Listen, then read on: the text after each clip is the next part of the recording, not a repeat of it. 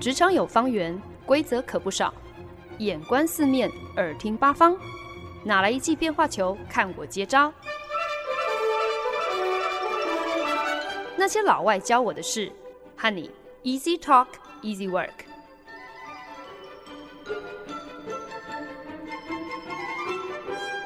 您现在收听的是《那些老外教我的事》，我是节目主持人焕恩。我刚到美国的时候呢，就听说了要跟老外闲话家常，你什么都可以聊。可是呢，千万不要讲到两个地雷话题，一个呢就是政治，另外一个就是宗教。如果你不知道说什么，其实也可以就是搬出天气呀，或者是美式橄榄球，就能够延续干掉的话题。那那个时候呢，其实因为我对于美国政治反正也不是那么熟悉，所以要避开政治这第一个地雷，这当然不是什么难事哦。至于宗教这第二个地雷呢，其实要避而不谈也不是那么困难，因为呢，虽然美金钞票每张上面都印着 “In God We Trust”，我们是信靠上帝的。可是呢，上帝对于大部分的美国人来讲，其实大概就跟圣诞老公公是有这个异曲同工之妙的人物啦。什么意思呢？就是呢，人人都认识这么一号人物，可是呢，大部分的人根本不相信他的存在。然后一年下来呢，也是要等到差不多是圣诞节的时候，才会赫然想起他。特别是如果你在这个期间有什么迫切想要得到东西的时候，你也才会比较注意自己最近乖不乖啊，有没有做一些会让这个人物不开心的事啊，然后可能。赶快跟他撒个娇、许个愿，这样子，啊、就像我们正常人平常在讲话的时候，不会没事聊天聊到圣诞节，呃，所以呢，其实宗教对于美国人来讲，也真的是一个很少会自动浮现出来的话题啦。只是呢，这几年来对美国人来说呢，宗教跟政治很多时候根本就是一体两面的东西。讲到政治，很难就不提到宗教。那这到底是为什么呢？还是想要来跟大家聊一聊美国的两党政治，聊一聊共和党和民主党之间剪不断、理还乱的恩怨情仇哦。或许呢，就能够让大家更多了解一下。为什么川普仍然有这么多的支持者？特别呢，还是白人基督徒的支持者。所以呢，今天在节目当中呢，Let's get political，我们就来聊一聊那些老外教我的美国政治吧。想要理解美国政治，第一个要学会的英文单字就是 partisanship，意思呢就是两党派系啦。那两党派系的恶斗还有弊端呢、我觉得台湾的听众朋友应该比任何其他国家的人都还能够切身体会，都还能够理解哦。Partisanship 的深化，往往呢让许多支持者在任何事情上头。呃，他们的看法就只剩下一个二分法，就是非蓝即绿嘛，完全没有任何的中间地带哦。那在美国呢，其实就是非红即蓝，红色的共和党是保守派跟资本主义的象征哦。这个超级简易版的中心思想呢，就是呃，共和党认为政府呢。越少干涉越好，特别是联邦政府哦，所以联邦政府的编制越少越好，联邦政府提出的法案越少越好，对于产业越少规范越好哦。基本上所有的东西都应该让市场机制能够自由运行是最好的。然后呢，共和党一个非常指标性的呃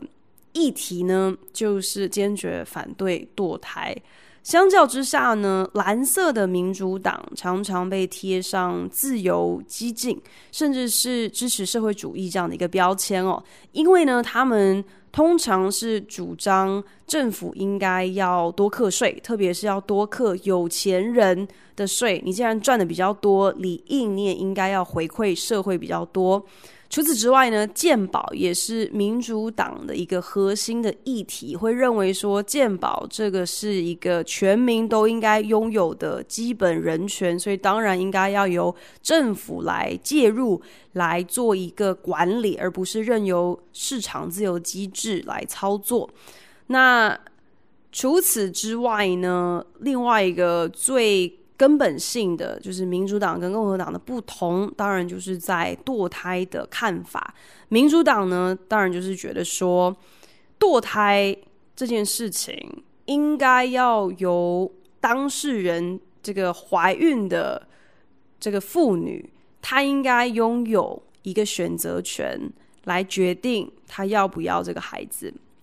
涉及这些议题的相关政策呢，常常就是一翻两瞪眼。就是只剩下你到底是支持胚胎的生命权，还是妈妈的选择权？你是 pro life or pro choice？你到底是支持资本主义还是社会主义？你到底是支持传统价值观，还是打着人权的旗帜无限上纲？你到底是支持宪法保障的枪支权，还是选择优先保护基本生命权？追根究底呢，其实就是你到底是红的还是蓝的？就连新冠状肺炎的防疫措施，城市该不该闭关，国家该不该闭关，要不要戴口罩，新冠状肺炎到底是真是假，疫苗什么时候会好，这些东西应该是科学导向的东西，既然都能够变成一个 partisan 的议题哦，两党的支持者在这些跟疫情有关的一些呃措施也好。认知也好，既然可以持完全相反的看法，可见得两党政治、两党派系的恶斗所种下的毒瘤，真的是就连科学、就连事实都已经难以招架、难以应付了。Partisanship 在过去四年来，在美国是更加的深化。共和党跟民主党的支持者，他们之间的鸿沟，真的就像是。地震断层一样哦，越来越深，越来越难以跨越，就更不要说能够被弥平了。不只是在堕胎合法化，在同性平权这些本质上好像就是相对争议的议题上，除此之外呢，更是在种族正义、在全球暖化、在移民政策，甚至是在投票权，到底应该是呃只。赋予符合特定条件的人才能够拥有的特权，还是投票权，应该是一个只要是人，只要是公民，大家都应该拥有的基本人权。在以上这些议题，两个党派几乎没有任何的共识和交集。只不过呢，曾几何时，被认为是激进而前卫。甚至是标榜着人权第一的，其实是美国共和党诶，而为了要能够继续恣意蓄奴，而愤而展开了南北战争的保守派，其实是民主党诶，这究竟是怎么一回事呢？我们休息一下，回来之后再跟大家聊一聊美国政治史的风水轮流转，乾坤大挪移。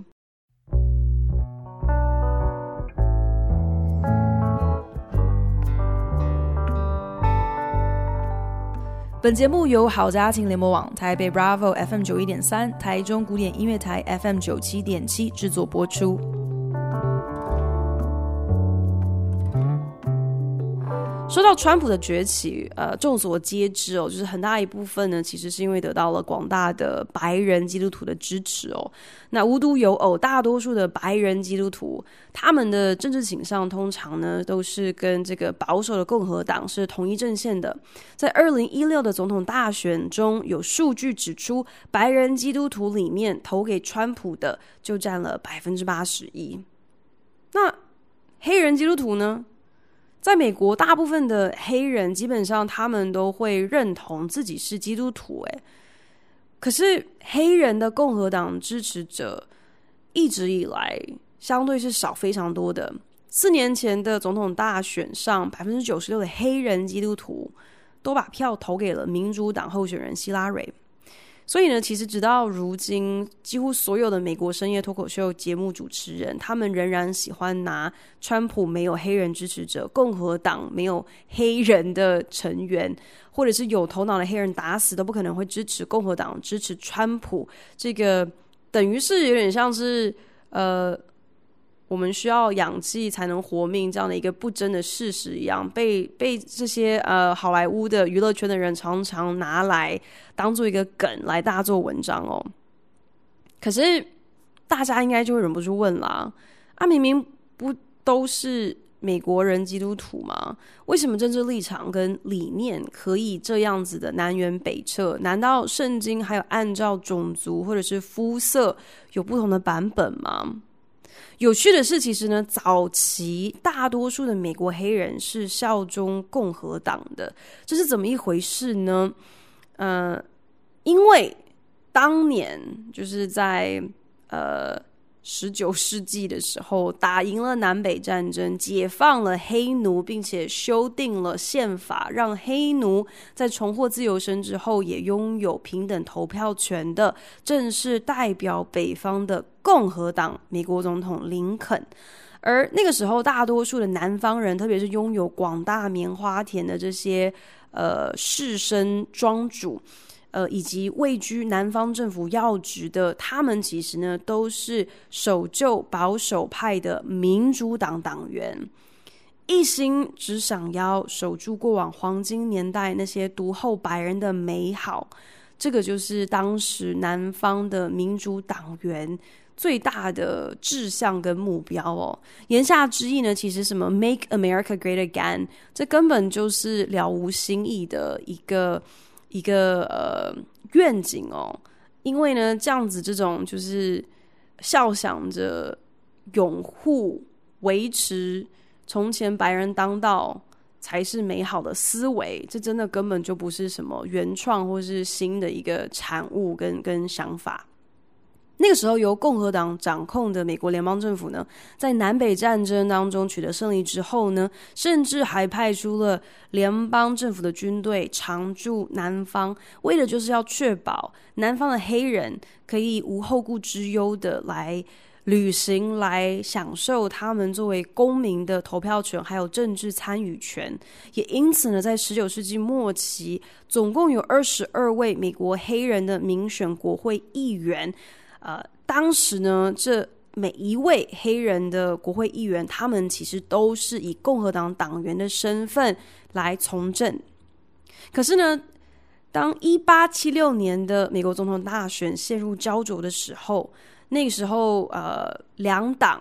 呃分不出一个胜负，难以判断说到底这个总统的权位，呃，是由哪一方夺下。所以呢，北方的共和党就和南方的民主党私下达成了一个秘密协议，那就是呢，双方同意美国总统这个职位就让给北方共和党当时的候选人。可是呢，南方民主党也不是省油的灯，他们所提出的交换条件就是，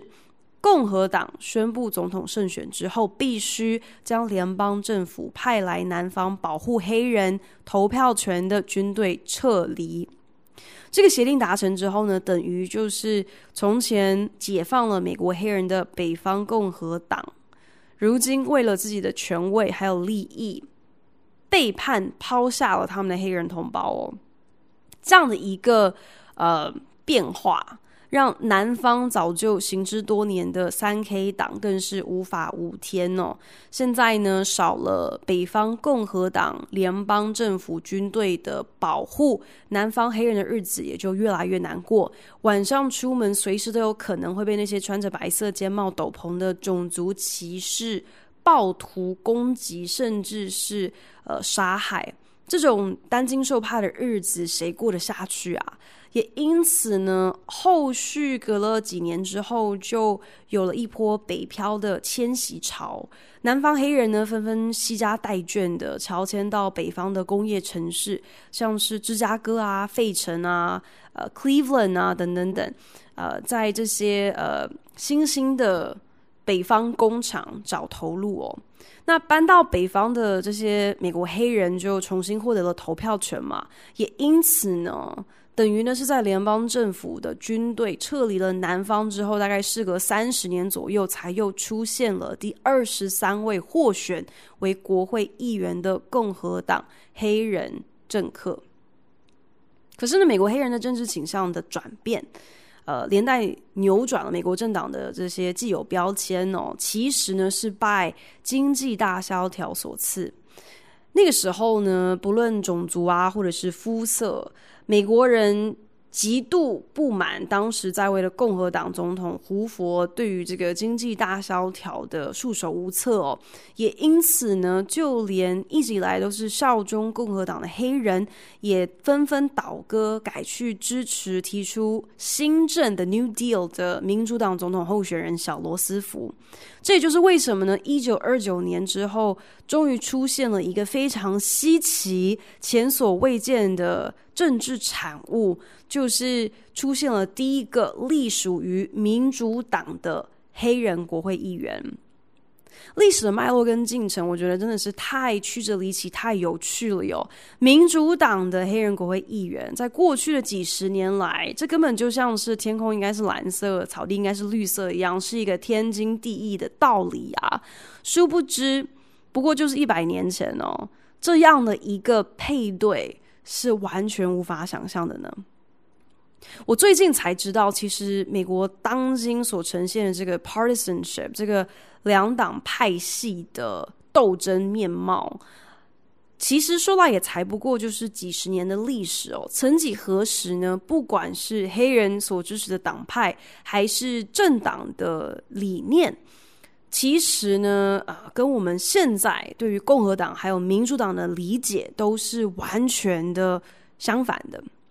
所谓的政治立场跟理念，即便是在两党政治当中，呃，曾几何时呢，还是存在着一个就是有层级分野的一个一个光谱啦。什么意思呢？就是你今天从保守到激进，多少还是存在着一个渐进式的中间地带嘛，而不是马上一分为二，只有这种两极的。的分野哦，你要嘛好像跟我是同一国，不然我们就不相为谋，没得好说的，因为我们完全没有，也不可能有任何交集。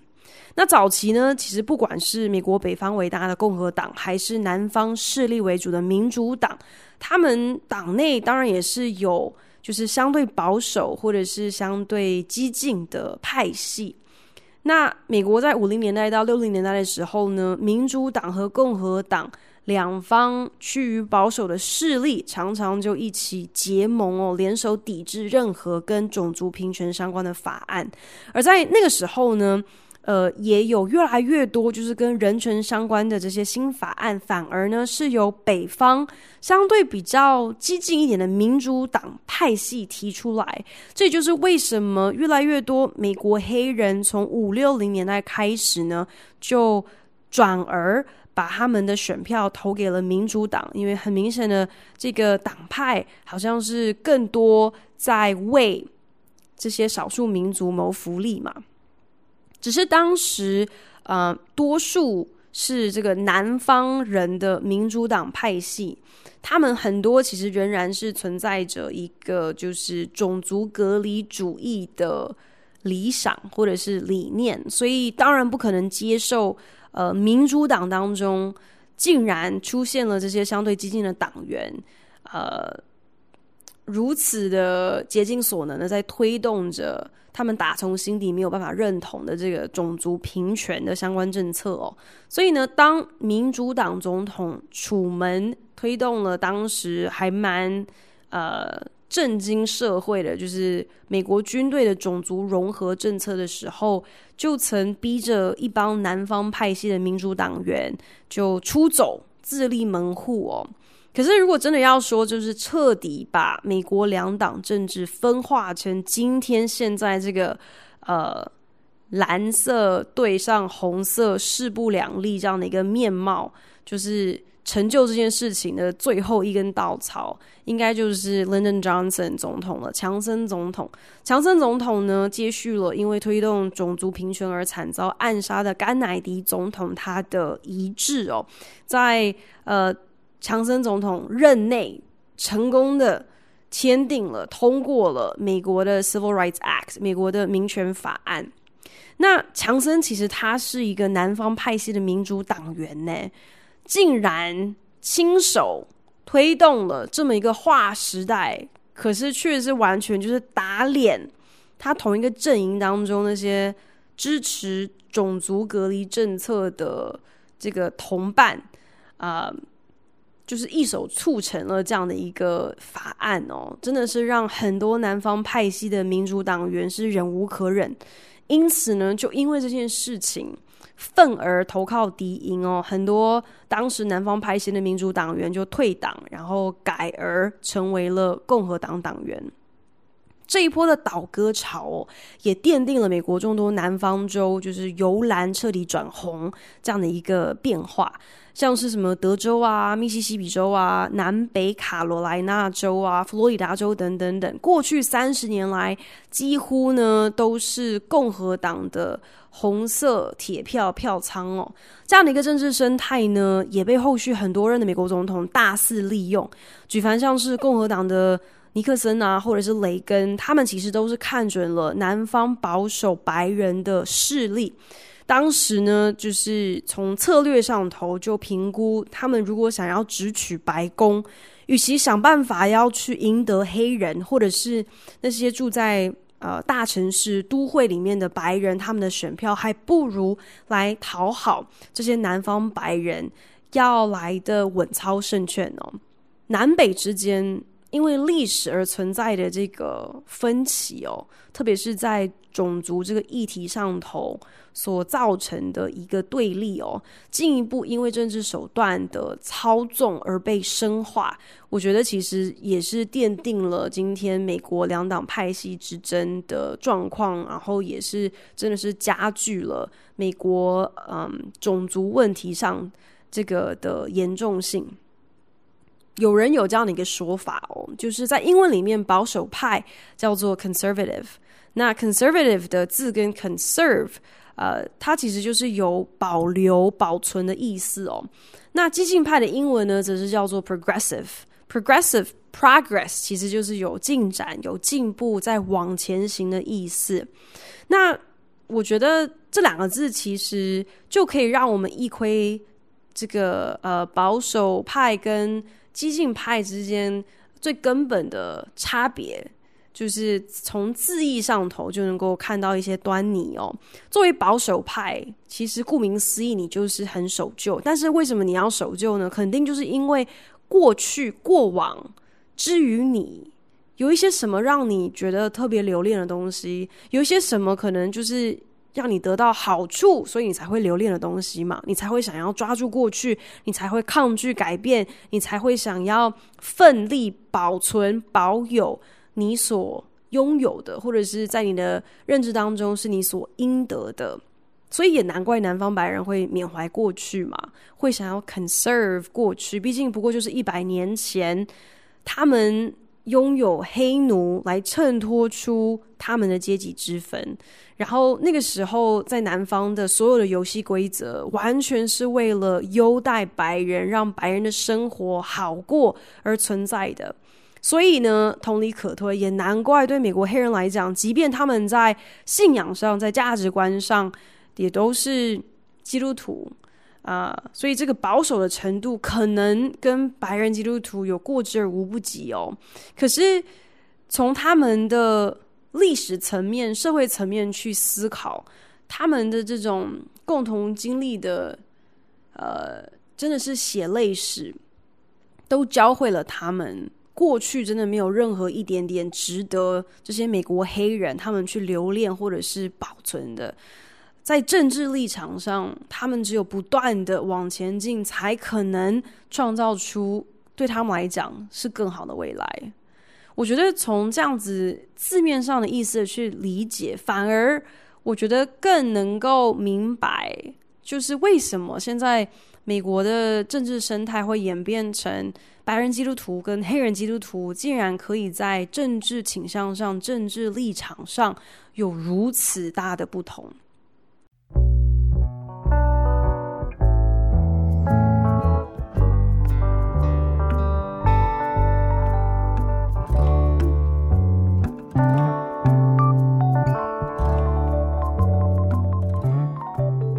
您现在收听的是《那些老外教我的事》，我是节目主持人焕恩。single issue voter，我只在乎单一议题哦，只要是能够在这一个议题上投这个候选人。他合了我的意，他对了我的胃，那我绝对是无条件支持。我不管他在其他的事情上头是什么样子的立场，我也不管他的这个人格条件啊，或者是他是不是体面啊，呃，反正不管发生什么事情，也都没有办法动摇我选他的决心，因为 I am a single issue voter，我只在乎这一个议题。对于众多川普的支持者来讲，特别是川普的白人基督徒支持者，他们最在乎的这个 single issue 这个单一议题呢，为了这个议题，其他都可以弃之不管。是什么了不起的议题？那就是反堕胎。这也就是为什么呢？可以跟新冠状肺炎相关的新闻争夺版面的，应该就属美国新任大法官的。任命案了吧？为什么共和党以史无前例的速度，瞬间提名完、质询完，并成功任命一个全新的大法官？其实呢，就是为了要能够完成，就是让美国最高法院可以又请成为保守派多数这样的一个一个目的哦。顺带一提呢，在呃，就是呃。参议院进行表决的过程，所有人投票完全是按照两党的立场去投的，从来没有任何一个呃大法官的任命案是完全这个大法官他被确立确认之后，可是他完全没有获得呃。少数党或是反对党的任何一票支持哦，所以由此可见的，就是 partisanship 这个两党的恶斗、两党派系之争，在美国已经是恶化到一个什么样的程度了。那如今最高法院的九位大法官，共计有六位大法官是属于保守派系的。那嗯，这就意味着在很多具争议的。这个法案的视线上头，势必呢，这个视线结果，呃，非常有可能是有利于共和党的政治立场跟政治目的的。那其中呢，共和党支持者，尤其是共和党的基督徒支持者，最为在意的议题就是反对堕胎合法化。那这一切主要的这个渊源呢，是就是在一九七三年的时候，最高法院曾经在有一个案件，就是叫做 Roe v. Wade 这个案件上头裁定，裁定了就是宪法确实保障了怀孕妇女有不受政府干涉选择堕胎的自由。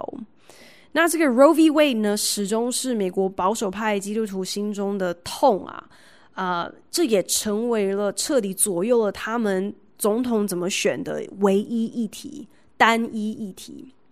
大部分会反对堕胎合法化的选民，他们都深深相信哦，就是今天唯有推翻掉一九七三年这个 Roe v. Wade 事宪案，才能够有效的来大幅降低美国的堕胎率，并且。保障胚胎的生存权，所以 Roe v. Wade 推翻 Roe v. Wade 是打击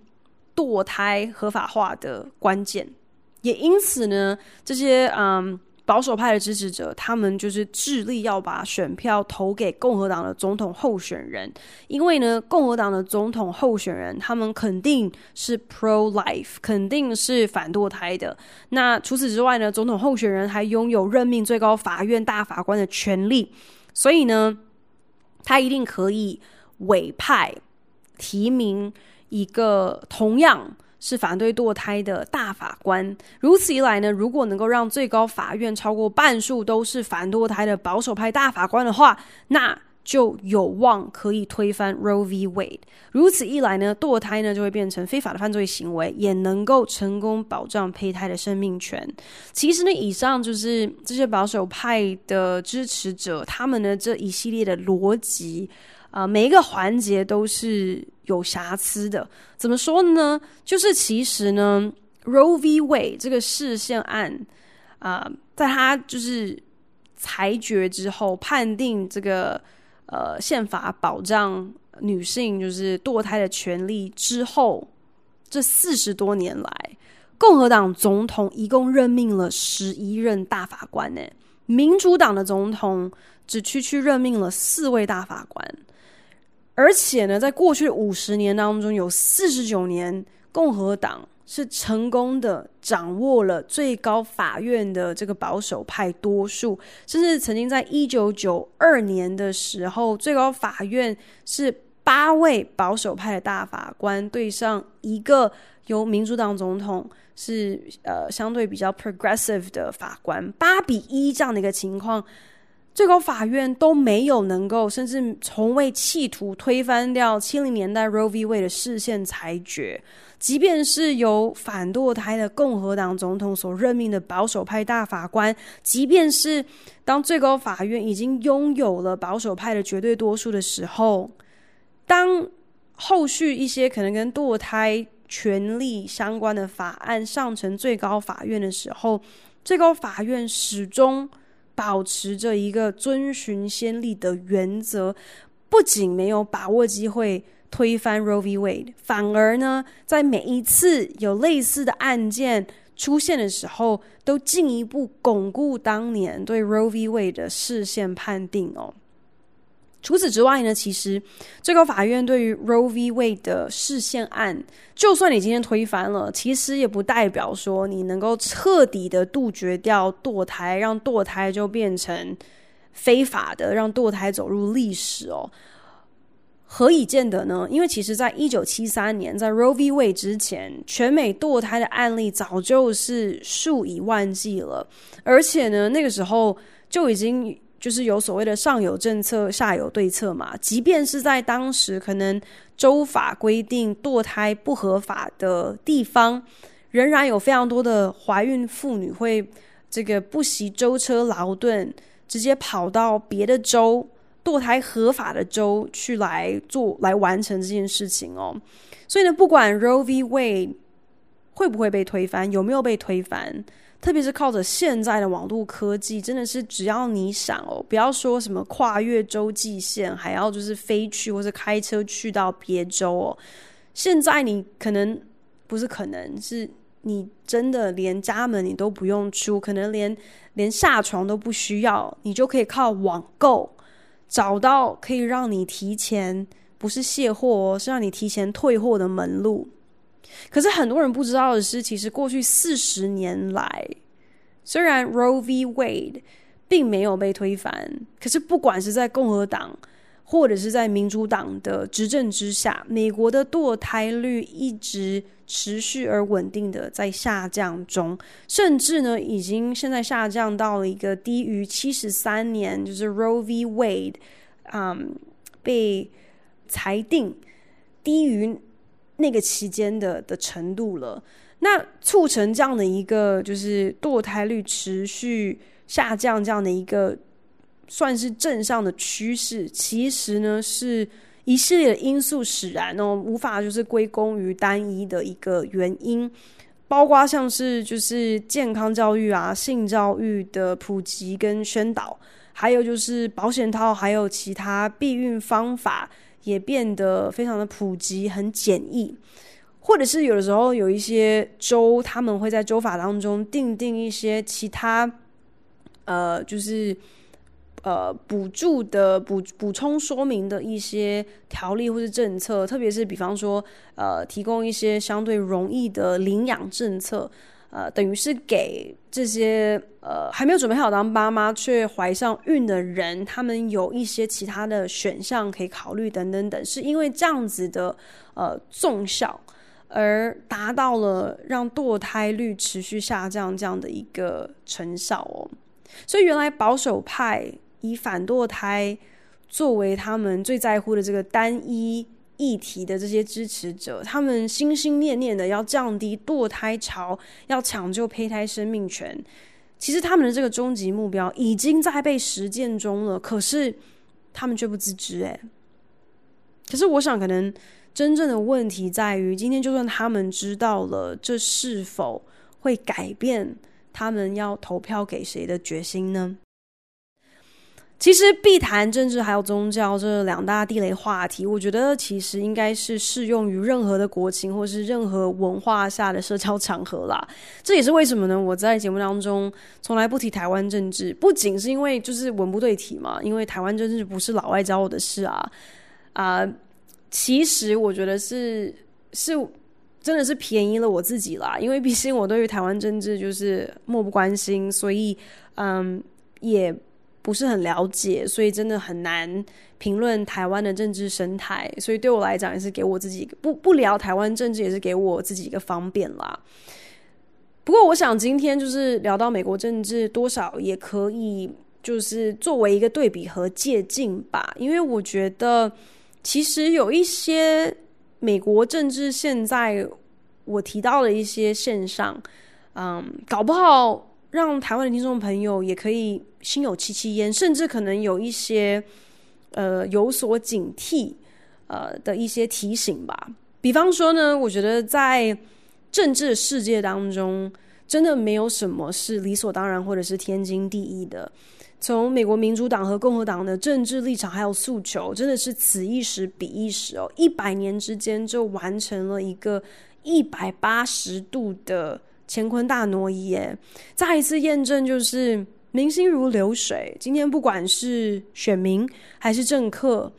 我觉得你只要是人，你你永远都会支持那个有利于你的那一方嘛。所以呢，我觉得由此可知，所谓的标签真的只有一时，没有永远的。曾几何时呢？所谓的美国民主党。他们其实是南方的蓄奴大户，诶，只是没有想到一百年之后呢，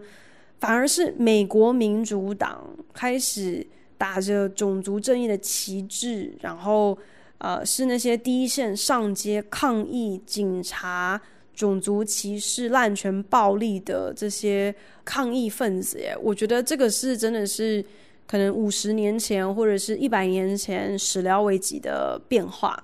其次呢，在政治的世界里面，真的所有的一切都不是像你想的那么简单。那些显而易见的，其实呃，都绝对不是整个事件的原貌。很多事情的因果关系，一个政策的缘起，还有它后续的效应，永远都不会是像你想象的那样子的线性，那样子的单向哦。美国两党的派系之争，还有立场分野，真的你。就是没有办法，只用一句啊，就是种族歧视啦，这样就解释的清哦。我觉得这个就好像你不能盖瓜认定，就是今天会支持、会投票给川普的人，他们绝对百分之百就是低教育水平、低收入，然后是住在那种。鸟不拉屎，狗不生蛋的南方乡下的白人哦，这些表层最容易被看见、最容易被观察到的东西，很多时候呢，真的不过就是症状而已，而不是病灶哦。所以，你如果没有能够准确的诊断出问题的核心、问题的本质，然后就乱投药、乱做结论，真的就是治标不治本，最后只有一途，就是你病得更重。好比。川普的言行举止确实就是很火上浇油嘛，等于是间接给了很多那些，不过就是几年前真的只能够在台面下在夹缝中求生存，就是自己几个人在网络上投自嗨一下，这些偏激的次文化，哦举凡像是什么阴谋论者啊，觉得地球是平的啊，或者是一些白人优越主义啊、新纳粹，甚至是三 K 党。真的确实是因为川普的效应，也给了他们一个重见天日的舞台哦。可是，我觉得很客观的来讲，这些美国人、美国社会当中，嗯，开始抬头的偏颇的、扭曲的意识形态，他们并不会因为川普今天呃没有连任成功，然后隔夜就消失，隔夜这些种族歧视、这些很偏激的。呃，言谈就马上就就就被根除了，不会是这样子的一个情况的。可是我在想，可能就是因为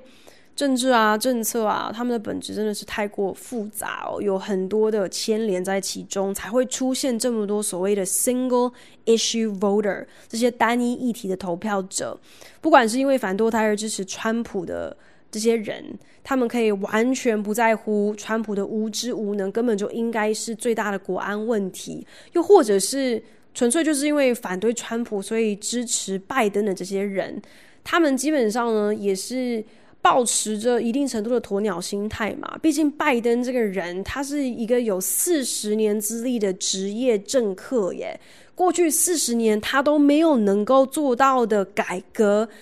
你认真觉得多给他四年，你就可能看到什么样的变化吗？只是呢，这些对于政治、还有政策、还有政党的盲点，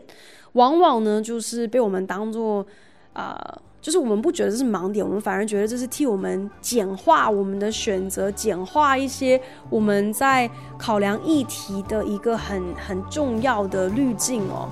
呃，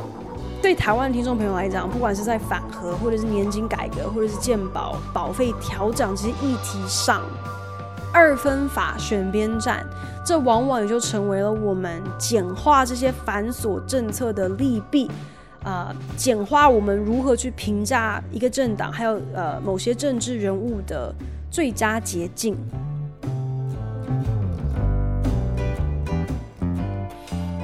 感谢您的收听。如果您对那些老外教我的事有任何的想法建议，我都非常欢迎你帮我到 Apple Podcast 打新评分，并且留言。也邀请你可以来订阅这个节目。不管你是用 Castbox、Spotify 或者是任何其他的 APP 平台，都可以找到我的节目哦。